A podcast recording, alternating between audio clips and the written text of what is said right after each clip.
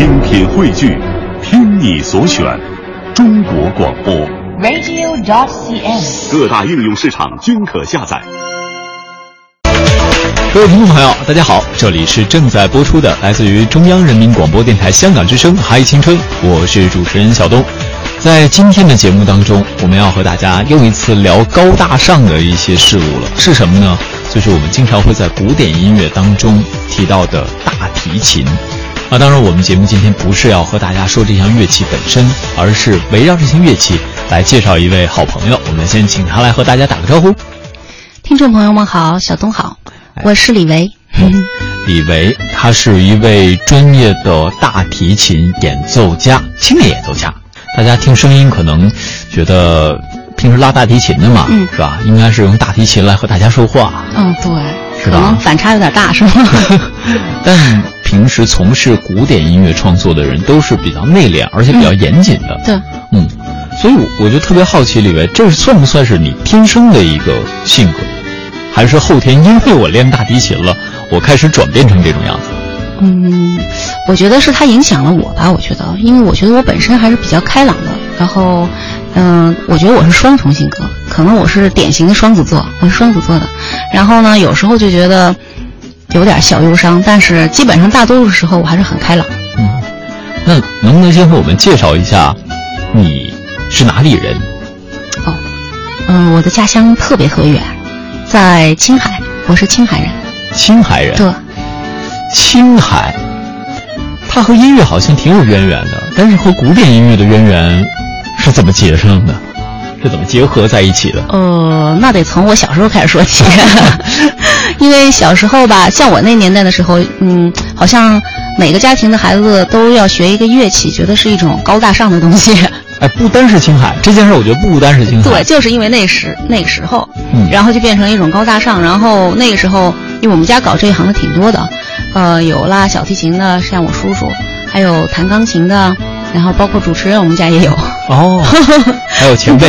对，然后那个，但是当时呢，就是说想让我学一个乐器，我父母不是干这行的，嗯，他们就想让我学钢琴，但是钢琴对当时的家庭来说，可能是属于奢侈品，嗯，一架钢琴最少都在一将近一万块钱吧，我觉得，在我们小时候那还算是很贵的，对，那时候父母的工资可能就几百块对。人民币，呃，几百万，嗯这具几百块体不知道忘了。一一，般一般好像家庭都是几百块人民币居多，到了吗？我在想。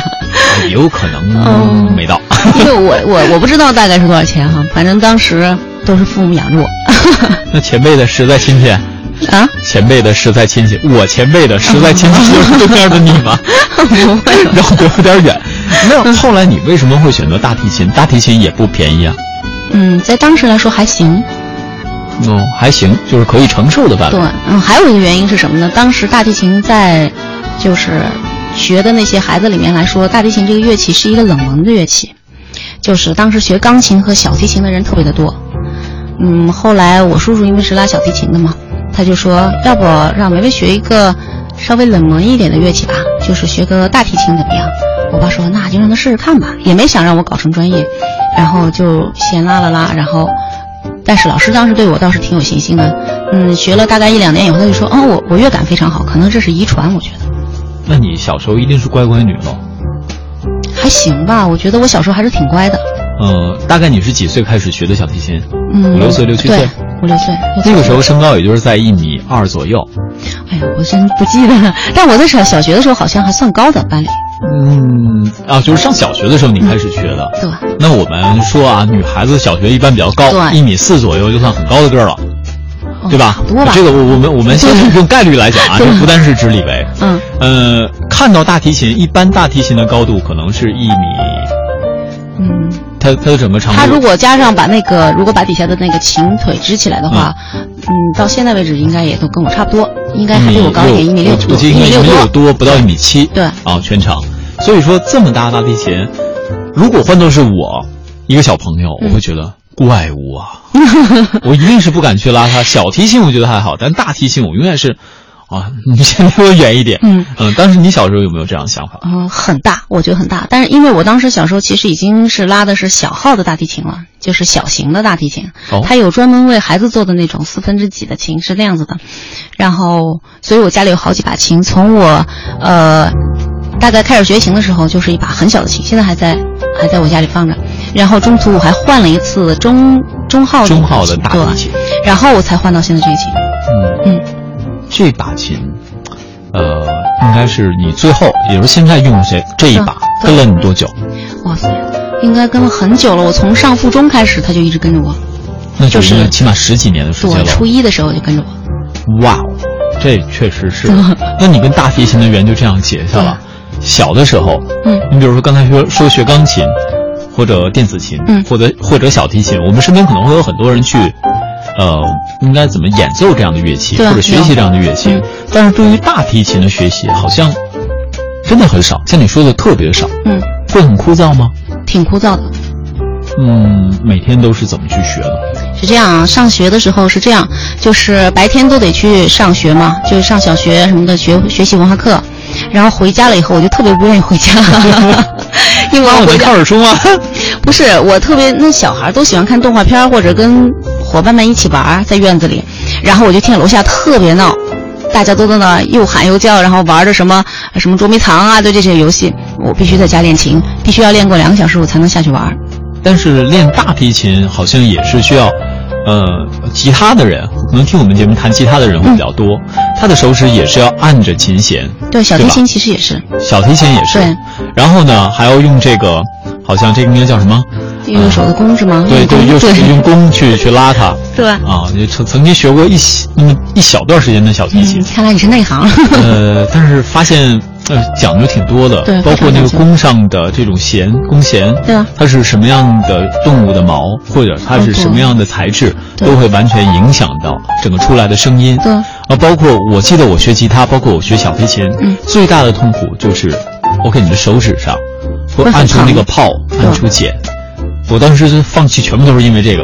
你 觉得很疼是吗虽？然我是一个男生，但是我也不要这样作践自己吧。其实过了那个劲儿就好了。因为刚开始练的时候都那样，我的所有人手也会疼。跟我这么说，对，但你们当时就我相信绝对跟我的想法一样，很疼。我当时也很疼，因为我记得印象特别深刻，就是手上会起那个白色的水泡。会，对，然后嗯拉着拉着，然后就特别疼，然后就掉眼泪。但是那时候可能是父母就是说的更多一些吧，就说你必须得练，然后手经常是在那抖，然后在那颤抖着，然后摁那弦。但是等那水泡破了以后，再过一段时间，它就变成老茧了，然后就没事儿了。还真的是要破掉的。真的是要破，对。但是对于女生来讲，嗯，她未来的男朋友一定会很介意她这手吧？嗯，对，很介意，因为我我发现很多男孩都特别喜欢女孩子的手，我发现，所以我每次一出去跟人吃饭的时候，第一次不认识的人一出去，然后来，我们拉个手。不是，然后刚开始吃饭的时候，别人对我印象都还挺好的，等我把手一拿出来，他们立刻就啊，好像就立马另一种感觉。然后现在很熟，有一些朋友也会跟我说，哎哎呀，反正你哪儿都挺好的，就是手太难看了。啊，其实真的没有大家想象的那样。啊刚才和大家算是一开一个玩笑，嗯。就好像很多人，比如现在很多人喜欢健身，对，他们的手上会有那种茧，嗯，呃，感觉是差不多的，但是这只手上一定有很多的故事，对。而且各位。你可以想象一下，这样的一双手是可以为我们演绎出无数美妙的乐曲。嗯那么在小时候，我记得我学音乐那会儿啊，嗯是要弹很多经典的曲子，有很多经典的曲子，然后呢，加上识谱，加上不停的练习，嗯不会有太多的所谓你要把握音乐的灵魂的东西。那你小时候也是这样吗？嗯，大多数的时间我觉得都是在识谱吧。识谱，对，然后当时刚开始练的时候，可能对音乐没有什么感觉，我就觉得当时就觉得应该应付老师，我觉得是，因为你每周都要去上课，你看那个五线谱，你得把它熟悉了，你最起码到老师那时候不会挨骂。当时仅限于这样，我觉得。那后来你经过了从小学到中学，嗯，再到大学，对，这么长时间的音乐坚持的学习，是你自己的意愿，还是爸爸妈妈的意愿？嗯，刚开始学的时候确实是爸妈的意愿。我觉得哪个小孩也不希望放弃自己玩的时间，然后去坐在那儿拉一个空弦就得花半个小时，我觉得那简直太痛苦了。我经常是 那会儿我经常练琴的时候是后面有个那个闹钟，我爸是不让我看的，因为他说你必须练够多长时间，我帮你看着。但是我就经常会偷偷的趁他不注意的时候回头看一眼，才过了两分钟，真的好漫长觉得时间。然后后来是上了附中以后，然后我身边就全都是这样，像我这么大的孩子，然后他们就一直是，呃，也是天天都得练琴，天天都得跟我一样一起学习。后来就慢慢慢慢就产生了兴趣，我觉得是这样。嗯哼，嗯，那在这个学习音乐的过程当中啊，你说产生兴趣，对，哎，我作为一个过来人，我总是不愿意回忆那段。简直，大家可能现在听起来觉得，哦，就是这么简单，每天坐在那里不停的重复按。各位，你们有没有想过，老师罚你们说回家把这个作业抄十遍，或者因为爸爸妈妈说你今天要练楷书，嗯，哪怕你知道这件事儿对你自己是特别好的啊，对，你都会说，哎，那我为什么我要写？我好不愿意写。包括小时候很多同学说练字嘛，对对对，那练字的时候，你都会觉得坐不住，嗯尤其是练大提琴。嗯各位可以想，包括你们有没有在一些音乐学院啊，去嗯路过的时候，光是路过，你会发现那个滋滋呀呀的声音对。没有那么多好听的。是，尤其是在练琴的过程当中，假如说你弹到了一首曲子，嗯，那么你这首曲子是不是每一个音符都在拍上，嗯。都合拍，嗯。都跟着乐章来，周围一定是会有，就特别有杀气的声音。嗯李维，是吧？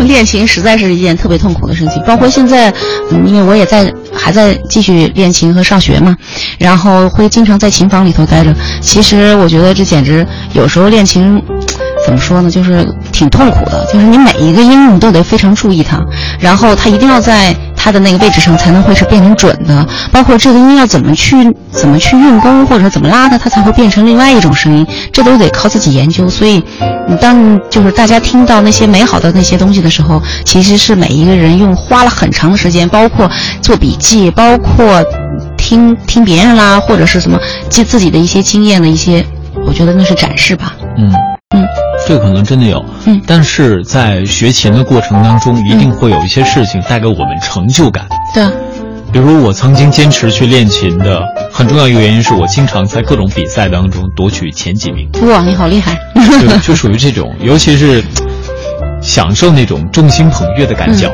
是吧？对一出门儿一听到别人家家长就说：“你看别人家孩子就指着我，我就成了别人家孩子。对，特别自豪吧，”对。成就感。然后后来呢，等到我开始真正的放弃琴了，开始学习文化课，嗯，就会听到我妈妈说：“你看别人家孩子。”你后悔过吗？我没有后悔过，因为毕竟我放弃了嘛。嗯我觉得如果让我继续走原来的音乐道路，可能我不会坚持像你这么久。对吧？尤其是到了考大学的时候，嗯，我觉得考大学那些还在为艺术而坚持的人才是最了不起的。嗯像李维，他后来大学是在解放军艺术学院去继续修习大提琴。对，那当时我们知道很多考艺考的同学，嗯都会在学校的周围去租一间小房子，嗯每天还是要不停的练习，找老师，通过艺考。当时也是这样吗？嗯，当时可能我跟别人不太一样哈，因为我当时附中是在上海读的，上海音乐学院附中，所以我一直受的是那种传统的这种音乐学院培训的这种教育。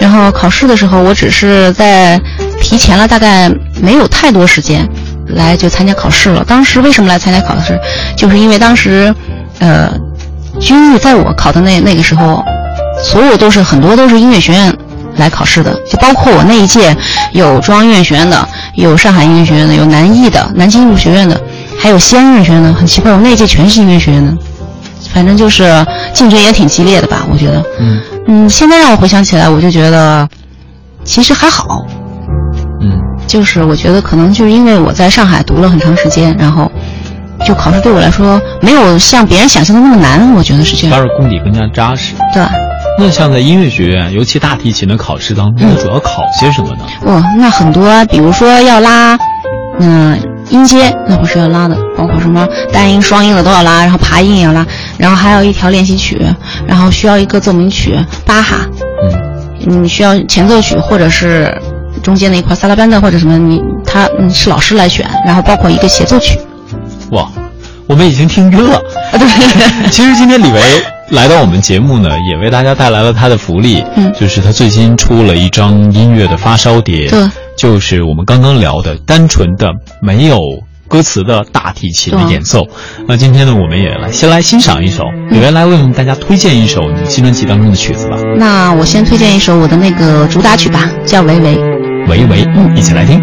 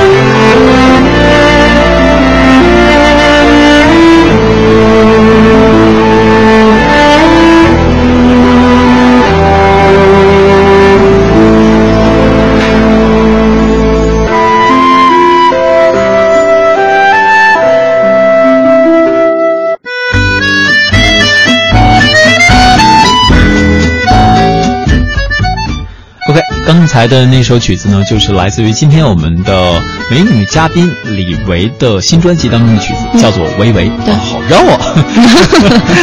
不过各位应该从这里边会感受到了一些我们刚才提到的嗯有关于各种乐理方面的内容。对，但是说到这儿啊，嗯，我们大家可能就会想，是不是每个学音乐的人都要去面对庞杂的乐理？像你刚才提到的那么多的乐理知识，对，什么时候开始接触他们，并且怎么背下来的？嗯，这属于我觉得是最基础的吧。你说的如果是乐理知识，包括我们学的那些音音乐的基础，那些都是我从初一开始就接触了。就是包括视唱练耳什么的，都是很笼统的。包括西方音乐史啊、中国音乐史，我从初一的时候开始学。哇，那么早？对，那当时看得懂吗？呃，说实话，我的视唱练耳在上附中一年级的时候不太好。你刚才说的这是，呃，稍微慢一点，时长练。是唱练耳，视唱练视唱练耳是干嘛的呢？就比如说是，就是给你一个谱子，然后你就在那儿唱，就是识谱嘛，这就算。练耳是干嘛呢？就是老师在钢琴上弹奏各种音高，就像他们说的那种，掉个勺子都能听到，嗯，它是什么音，就是那种训练。哦，原来是试唱练耳。对，我说话语速有点快。对对对，一般好像这个学音乐的人、嗯语速都会相对快一些。啊，是这样吗？我觉得我算快的，应该。对你偏快了。对。但大部分朋友好像都是啊稍微有一些快，我觉得这和大家的脑子的反应程度是有关系的。是吗？比如我们主持人一般，我以我为例吧，就是属于反应比较慢那种。不会吧？你你那成绩那么好，还算慢吗？我成绩好，但我后来放弃了，嗯我音乐放弃了。嗯后来开始学习主持人，我发现，哎呀，这 个脑子好慢呐、以后说话慢一点好了。对，其实说话应该慢一点。我刚来的时候还有个提醒我自己呢，一会儿语速一定要慢点儿。但是一说起来我又 就忘了。哎，其实这个我觉得大家呀都是可以理解的，嗯因为毕竟嘛，我们总是要看到音符，你把它快速的变到你的脑海当中，还要带出你的灵魂，带出节奏，这样去变换出美妙的旋律。嗯，这可能对于大家来讲，以后多多听一些这些古典的乐器当中的曲子，嗯，还是会有一些变化。对，那么在你到了解放军艺术学院之后呢，嗯其实还是在学习的都是大提琴，对十几年了，不会枯燥吗？还好啊，因为它曲目量很大，嗯，拉的都是不一样的东西。我到现在为止都没有把它拉全。哇，对，为什么这么说？因为我觉得它曲目量太大了，你要花时间去练，包括协奏协奏曲它有多少多少首，然后光巴哈它就有六个组曲，六个组曲里面又有很多很多很多的东西，就一本儿。所以我就觉得到现在为止，我还要买，还没有把大提琴所有的曲目拉全。那你在这里其实可以给大家普及一下知识，大提琴它本身只是一项乐器，好像很少有纯粹的大提琴独奏的曲子吧？其实挺多的，挺多的。很多，嗯嗯，比如呢？比如说一个大家都比较熟的，那就是大提琴的那天鹅。天鹅。天鹅应该是大家都比较熟悉的。然后前以前的时候，大家都认为小提琴是主奏乐器，大提琴应该是伴奏乐器。对啊，大家都这么认为。但我觉得现在好多了。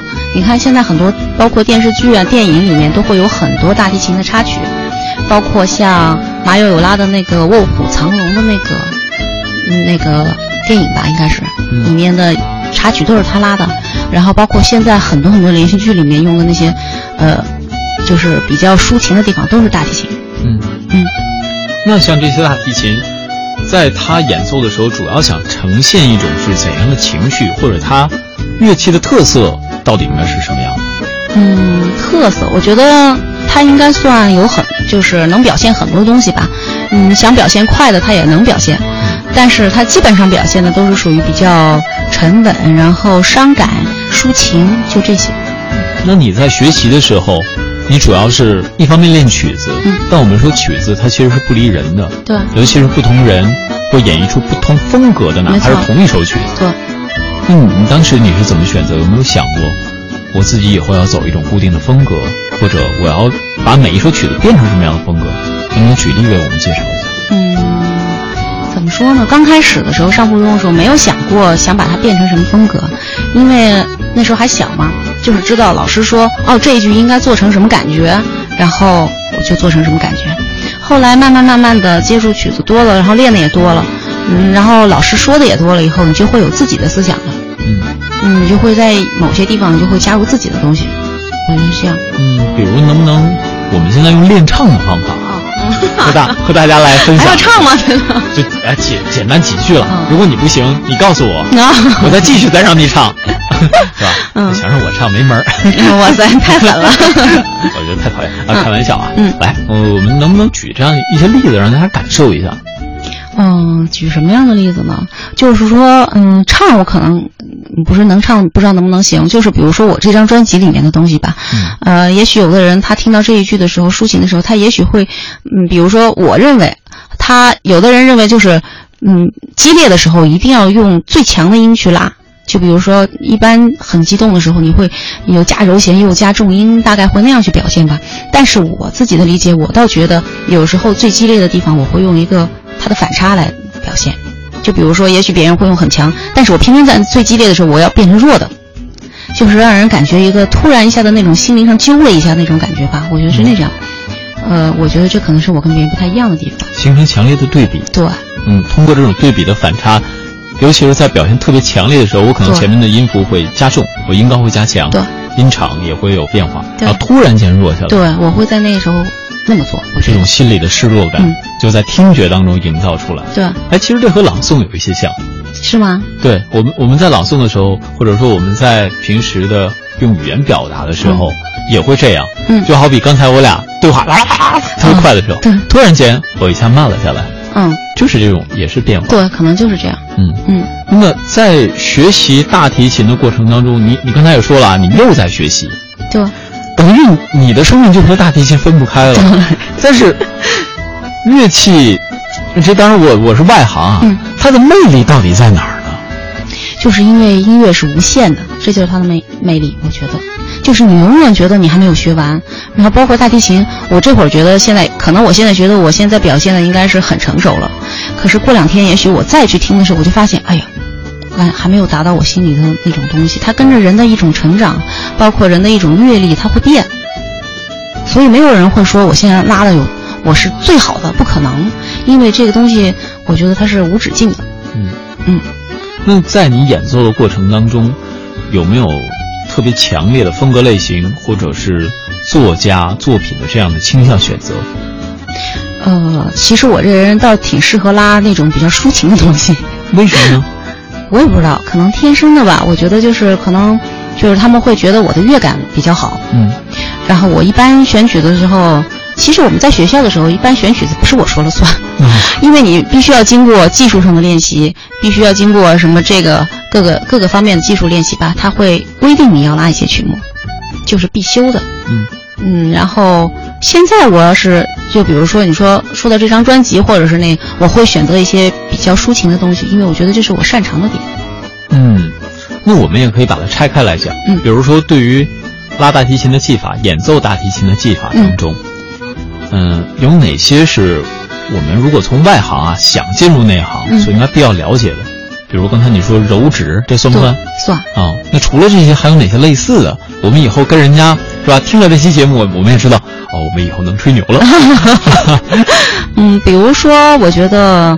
呃，揉弦是一个，就像我刚刚说的那个揉弦，每个人是不一样的。其实你听每个人拉，他揉弦都不一样。嗯，这跟什么有关系？跟他的手指的宽度、指指尖的厚度，就是肉有多少。我们是这么说嘛？就是一般学大提琴人都希望不像钢琴需要纤长的手指，而学大提琴就需要它的肉很肉实。嗯，就这样，热乎乎的。对，然后就觉得摁弦的时候就会特别实在，然后你揉弦的声音就会特别浓，就这样。哦，这是其中的一种。对。那再比如还有没有其他？嗯，比如其他吗，那就腕手腕的力量是不是也有要求？哦，运功那就非常多了。这叫运功是吧？哦，又学一招。其实右手特别重要，对弦乐来说，右手是非常重要。就是它有很多的方法去表现音乐或怎么样，很多都在右手上。嗯。还有，我听过一种说法啊。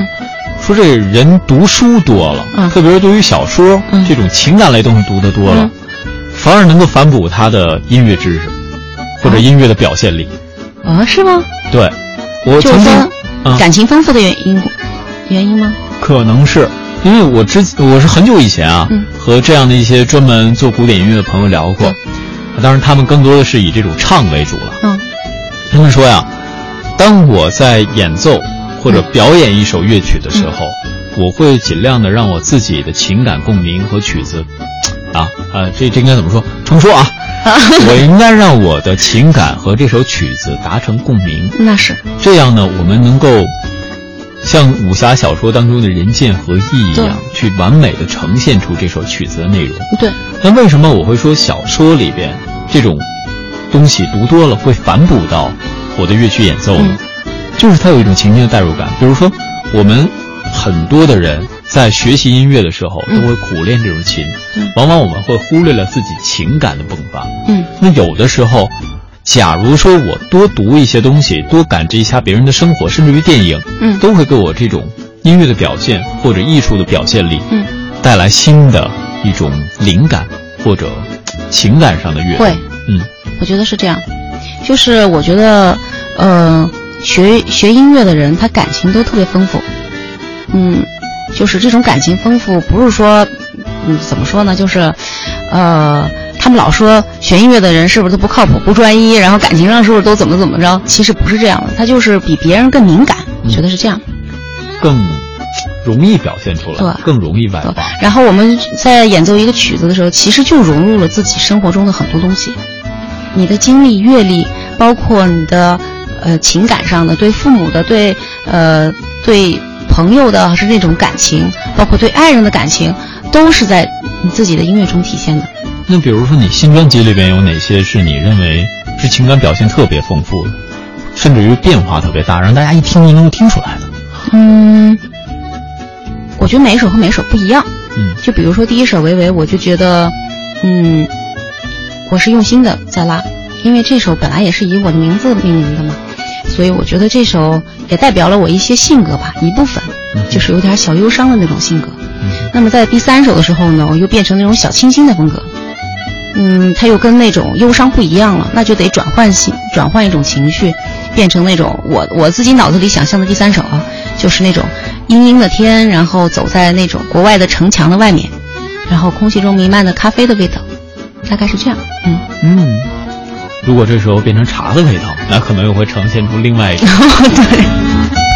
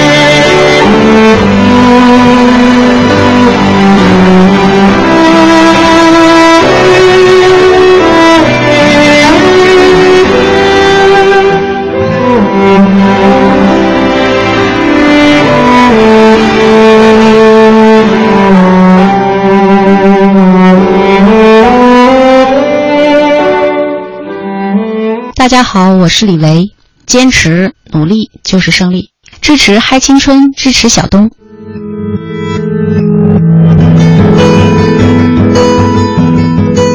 欢迎各位继续锁定收听嗨青春。今天我们请到了一位好朋友李维，嗯，现在非常知名的一位青年的大提琴演奏家。嗯嗯，那今天他同时做客我们节目，也带来了自己的最新创作。嗯啊、如果各位有兴趣的话，不妨多多关注我们节目，同时也可以在新浪微博上搜索一下李维，也应该可以找到他。有是的，嗯，那刚刚我们是听过了李维在新专辑里边的两首歌，不过这这张专辑啊，应该不是李维的第一张专辑。对，嗯，第一张专辑应该是三年前。嗯，具体时间应该是三三年零七个月。哇，算的这么准。这个因为为什么我知道这么清楚，是因为有一位听众给我留言，他就给我留言说，呃，我因为我之前发微博说，嗯，第二张专辑是三年以后出的，他就说你是三年零七个月出的，因为他挺喜欢我第一张专辑，所以一直在等。嗯他想等什么时候来出第二张，然后看我发这个微博，他就给我算了一下。嗯嗯，但是有的时候我们会想啊，因为大提琴这样的乐器所演奏的曲子，更多的应该算是发烧碟的对，范畴。嗯。那么是什么样的缘由促使你想去做发烧碟？嗯，这行的人好像太多了，但是出碟的人不多。对，出碟的人不多。嗯，这个说起来就跟我的制作人有关系了。我的两张专辑的制作人叫，都是他写，都是他给做的，叫小春儿。哦，嗯嗯嗯，第一章做第一章的时候，我觉得那是完全是一种尝试吧，因为我没没有去想这张会怎么样，我只是觉得我很喜欢这类型的音乐，然后呢，我又想用一种特殊的方式来让大家了解大提琴。因为大提琴不仅限于只能是天鹅，或者是仅限于是伴奏乐器在乐队里，或者是他拉古典的东西，很多人都不愿意听。我就觉得我自己也有属于嗯算年轻的一代吧，我觉得又很喜欢这种流行音乐啊什么的，我就想用一种方式把它们结合在一起，把西方的古典音乐跟这种流行元素结合一下，试试看是什么样。嗯但是出第一章的时候，我自己心里并不是的特别特别的那种，我还是挺纠结的，因为我觉得，呃，从小受传统音乐教育嘛，我怕到时候专业人士他就会觉得，哎，你怎么走了一条不不太纯正的路？怕是这样，所以当时出第第一张专辑的时候呢，也是有朋友，包括小春老师，他们都是特别鼓励我，就说试试看，试试看。后来我才决定出那张专辑的，我是抱着试试看的一种态度吧。我觉得当时就想，反正我喜欢，呃，闯一下试试看。如果有一位听众的话，我也就赢了。嗯，但是没想到后来发了以后，就发现有很多人都很喜欢这种音乐。对，因为本身喜欢这种古典乐器的人，对好像都是古典音乐的一些爱好者。对，呃，在业内或者在这个圈子里边，好像当时对这张专辑的评价还是不错的。对，嗯这是我没想到的。对，因为我总我总觉得是会不会因这种传统音乐变成这样，会不会别人会觉得，嗨，你看他走了一条就是商业的商业的音乐道路，但是我们总是觉得古典音乐给人应该是更加严肃、更加的典雅的对。那种呈现风格，甚至对于每一个人他的灵魂上的，我这说的可能有点深啊，就是嗯对于灵魂上都会是有一种荡涤的感觉，嗯。荡涤尘埃，哗，一听完这个音乐，你就高高在上，瞬间就变成高大啊上，高大上，对，就会有这种感觉在。但是当时那张专辑，我这几天啊，大概搜罗了一下，嗯。听了一下，觉得它并不是非常传统的古典音乐的路子，对，是的。它，里边会有，但是加入了很多新鲜的元素。对，就好像早期我们会听一些演奏者，他们在小提琴的演奏当中加入了电音啊等等。那你能不能从这个创作人的角度是吧，先解读一下第一张专辑，然后再解读一下它和现在这张新专辑之间的 联系和差别？对，嗯，呃，第一张专辑呢是小春老师他，嗯，他来定的曲目，呃，他选了很多都是电影电影插曲，包括电影里的那些音乐什么的，然后包括有我刚刚说的《卧虎藏龙》，然后有还有一些老一代的人喜欢的，像呃牧羊曲，嗯，然后还有那个新月，都是电影插曲，他是以这个角度来出的。他觉得当时出这张碟的时候，就是在就是在想。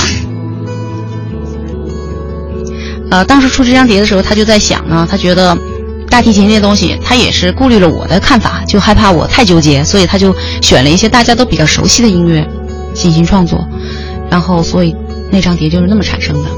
然后，嗯，第一张碟跟第二张碟最大的区别，我觉得觉觉得就是呢，第二张碟加了很多原创的东西，呃，包括小春老师给我创作的《维维》，嗯，这首《维维》为什么定名叫《维维》呢？就是因为，嗯，他是在生日那天送我的。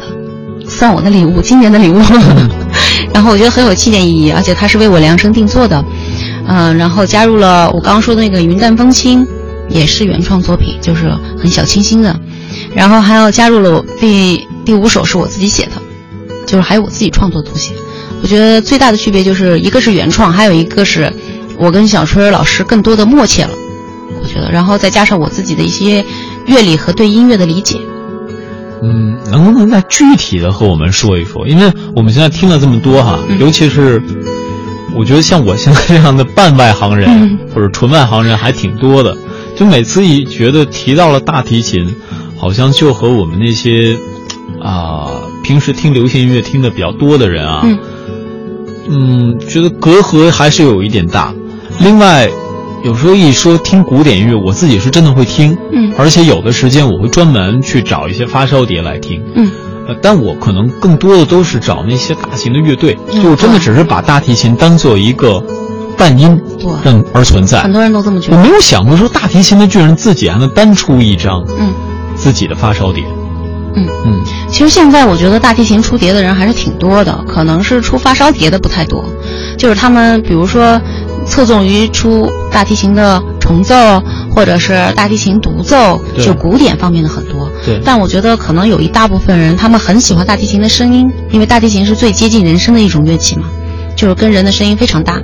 然后，嗯，他们可能是很喜欢这种乐器的声音，但是却听不懂那些太古典的音乐，就是对这个东西乐器理解力就不会有太多吧。嗯。然后我出这张专辑，我就在想用一个比较。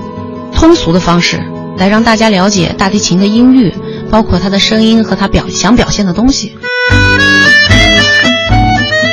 聊到大提琴，我觉得很多人对于他的这种音域范围是觉得比较难以把握、难以琢磨。嗯，啊，好像他总是不同于那种小提琴的灵动、悠扬。嗯，而更多的呈现的是一种。像我听古典音乐的时候啊，把它当做配器的时候，我觉得都是呈现环境音的时候，背景音的时候，好像它特别合适。不是吧？我觉得有时候在交响乐的时候，就是听多了以后小提琴的那种声音以后，然后再听了管乐以后，突然出现大提的声音，我觉得会非常舒服，嗯，舒缓，有一种那种感觉。嗯，比如说，有没有什么具体的例子？嗯，比如说像贝舞。就是大提那个一直很激烈的时候，然后突然出现大提琴有一段哒哒哒，就那一段的时候，我觉得它就会让人觉得特别舒缓。它刚上来是嘣嘣嘣嘣，对，嘣嘣嘣嘣，让人觉得哦，突然就像心跳的声音嘛，噔噔噔噔，他就他他想表现心跳的那种声音。但是大提琴在在什么地方它呈现出来了？嗯，在后面乐章里头有，后面乐章里面才有。对，比如说它前面的时候，其实前面的时候也在一起，也在一起，对，协奏，对，协奏。那那个时候大提琴它主要是。当它后面出现的时候，主要想表现什么呢？